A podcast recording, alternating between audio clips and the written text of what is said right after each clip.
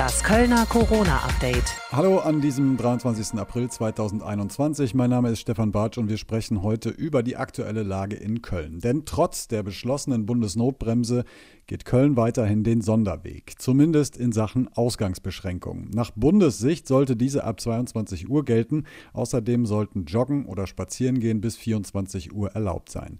Heute Mittag dann die Meldung aus dem Krisenstab Köln bleibt dabei. Darüber sprechen wir jetzt mit unserem Reporter Frank Waltel. Grüß dich. Hallo Stefan, hallo Köln, hallo Umland. Frank, äh, lass uns zunächst mal darauf blicken, wie genau sehen eigentlich die aktuellen Maßnahmen in Köln aus? Also es bleibt im Grunde genommen alles so, wie wir es in den letzten Tagen auch hatten. Das heißt, es gilt täglich eine Ausgangsbeschränkung ab 21 Uhr bis zum anderen Morgen um 5 Uhr mit den bekannten Ausnahmen. Wenn irgendwie was Medizinisches ist, dann kannst du natürlich und sollst du auch ähm, dir Hilfe besorgen. Du kannst mit dem Hund Gassi gehen, du kannst zur Arbeit und all solche Sachen. Ähm, die Verweilverbote in der Innenstadt, die Konsumverbote, Maskenpflicht, äh, all das bleibt. Was jetzt noch neu hinzukommt, äh, ist eben, dass ab Montag dann auch für die Kitas in Köln ähm, eine Notbetreuung gilt. Warum jetzt dieser Sonderweg von Köln? der Krisenstab erklärt es im Grunde genommen so. Wir haben vor ähm, einigen Tagen eben halt so ein Maßnahmenpaket beschlossen, da drin auch die Ausgangsbeschränkungen, weil die Situation, die Infektionslage eben halt schlecht war. Jetzt sind wir eine Woche weiter und die Infektionslage ist noch schlechter als vor einer Woche. Und deshalb ähm, sieht man eigentlich keinen Grund, irgendwie hinter diese Regeln ähm, zurückzugehen. Man hat ja in der Vergangenheit auch immer so das Gefühl gehabt, oder zumindest war es rechtlich möglich, man kann schärfere Regeln verhängen, aber man kann eben halt nicht unter dieses Mindestmaß hinunterrutschen. Und ähm, in Köln ist man jetzt der Meinung, dass das auch weiterhin gilt. Dann bleibt es abzuwarten, ob das denn auch tatsächlich so ist. Das muss das Land entscheiden. Der Krisenstab sagt, solange wir nichts vom Land hören, bleiben bei uns die Regeln äh, so, wie sie sind, einfach weil unsere Zahlen zu schlecht sind und immer schlechter werden. Mhm. Das ist ja auch eine häufige Frage, die immer wieder in den sozialen Medien aufkommt. Warum kann Köln überhaupt diesen äh, Sonderweg gehen? Warum kann man sich sozusagen über diese Bundesregelung hinwegsetzen? Ja, ich weiß gar nicht, ob man sich über diese Bundesregel äh, hinwegsetzt tatsächlich, weil dieses Gesetz, diese Bundesnotbremse, nennen wir sie jetzt einfach mal so, die sagt ja auch, da wo schärfere Maßnahmen gelten, da sollen die auch weiter gelten. Also das steht auch in dem Gesetz so drin. Da haben wir aber wieder die Sache, dass, äh, ja, wir leben ja im Föderalismus, ähm, die Landesregierungen jeweils ja durchaus auch noch eigene Regeln treffen können. Und ähm, in Köln ist man jetzt auf jeden Fall der Meinung, ähm, wir, wir, können ja jetzt nicht einfach irgendwie lockern und uns fliegen die Zahlen um die Ohren, um das mal so ganz salopp zu sagen. Die Bundesnotbremse gibt es eigentlich erstmal her. Ähm, es ist alles noch ein bisschen kurzfristig. Wir haben Freitagnachmittag. Äh, die Landesregierung hat schon signalisiert, naja, wir schauen uns das natürlich auch an, was das im Gesetzestext lautet, hat aber auch nach Köln eine E-Mail geschickt. Da steht drin, äh, wir haben jetzt Freitagnachmittag. Ähm, schneller wird es nicht werden. Mhm. Seit äh, fast einer Woche ist jetzt diese Ausgangsbeschränkung äh, in Köln äh, in, in, in Kraft. Es gab zuletzt auch Widerstand, zumindest wenn man sich mal so in den sozialen Medien umschaut, ähm, aber auch auf der Straße gab es Widerstand, es gab erste Klagen.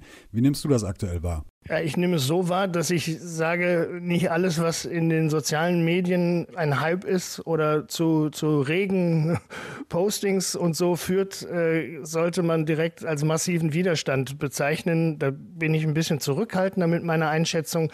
Ähm, aber ich weiß natürlich, was du meinst. Es gibt viele Menschen, die sehen das vielleicht auch nicht ein, dass sie in ihrer Freiheit, in ihren Persönlichkeitsrechten ähm, eben jetzt eingeschränkt werden. Ähm, so, da gibt es eben halt vielleicht auch ein Für und Wider. Ähm, ich glaube schon, dass wir in den letzten Tagen gesehen haben, dass sich da auch ein, ja, ein Protest lauter geworden ist, auch auf der Straße. Wir hatten ja verschiedene Demonstrationen in Köln am letzten Wochenende, an diesem ersten, wo die Ausgangsbeschränkung äh, galt, gab es auch eine äh, kleinere Randale, mutmaßlich eben halt auch ähm, mit dem Ziel, gegen die Ausgangsbeschränkungen zu protestieren. Also mein Eindruck ist, viele Menschen halten sich an die Regeln und ähm, manche wollen es nicht einsehen und die hört man, liest man, sieht man dann vielleicht in den sozialen Medien. Das ist meine ganz persönliche Meinung. Mhm. Schauen wir mal auf die aktuellen Zahlen. Du hast es vorhin schon angesprochen. Die, der Krisenstab der Stadt Köln sieht sich sozusagen gezwungen, auch bei diesen Regeln zu bleiben. Wie sieht denn die Lage in den Kölner Krankenhäusern aus? Ja, die Krankenhäuser melden Freitagnachmittag 373 Covid-19-Patienten, ein Anstieg. 135 ähm, äh, von ihnen äh, kämpfen aktuell auf einer Intensivstation ums Überleben, ein Anstieg. Ähm, tja, und besonders besorgniserregend finde ich eigentlich ein paar andere Zahlen, nämlich ähm, ja die Infektionslage bei Kindern und Jugendlichen. Da steigen die Zahlen äh, seit Tagen an. Ich nenne jetzt einfach mal ein paar. Für Kinder bis fünf Jahre in Köln liegt die Inzidenz, die Wocheninzidenz stadtweit bei 180, ähm, bei den sechs bis zehnjährigen schon um die 317 und bei den elf bis 18-jährigen Kölnern liegt die Inzidenz sogar bei fast 360. Und angesichts dieser Zahlen wolle man eben wirklich so lange wie möglich den im Vergleich zur Bundesnotbremse ähm, ja oft schärferen Kölner Regeln äh, festhalten. Der Inzidenzwert ist auch vor allem in Bezirken wie Korweiler oder äh, dem, dem Kölnberg im, im Kölner Süden ziemlich hoch. Äh, wie will der Krisenstab hier vorgehen?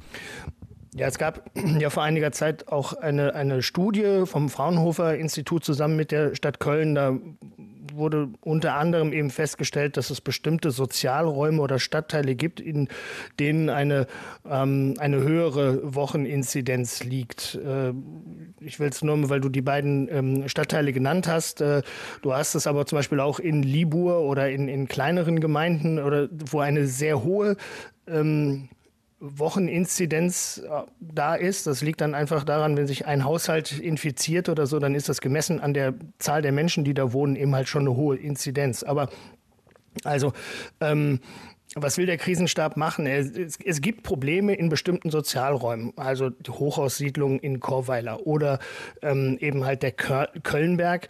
Ähm, da gibt es teilweise 400er Wocheninzidenzen ähm, und Probleme, die Menschen zu erreichen mit Aufklärung, mit Impfangeboten. Und da äh, hat die Stadt jetzt einen Vorstoß gewagt ans Land äh, und hat gesagt, wir wollen äh, oder wir bitten darum, dass wir hier ja Sonder, eine Sonderlieferung von Impfstoff bekommen ähm, und auch die Impfpriorisierung für diesen speziellen Bereich dann aufheben können, damit wir möglichst schnell die komplette Bevölkerung, ich nehme jetzt nur noch mal das Beispiel Korweiler oder Kölnberg eben, damit wir die Menschen da, die dort wohnen, ganz ganz konkret schnell durchimpfen können, um so ja eben äh, auch andere Menschen, die drumherum wohnen, dann zu schützen. Dann danke ich dir, Frank, für die aktuellen Infos aus dem Krisenstab. Sehr gerne und äh, schöne Tage. Euch trotz aller Umstände ein schönes Wochenende. Macht's gut. Das Kölner Corona-Update.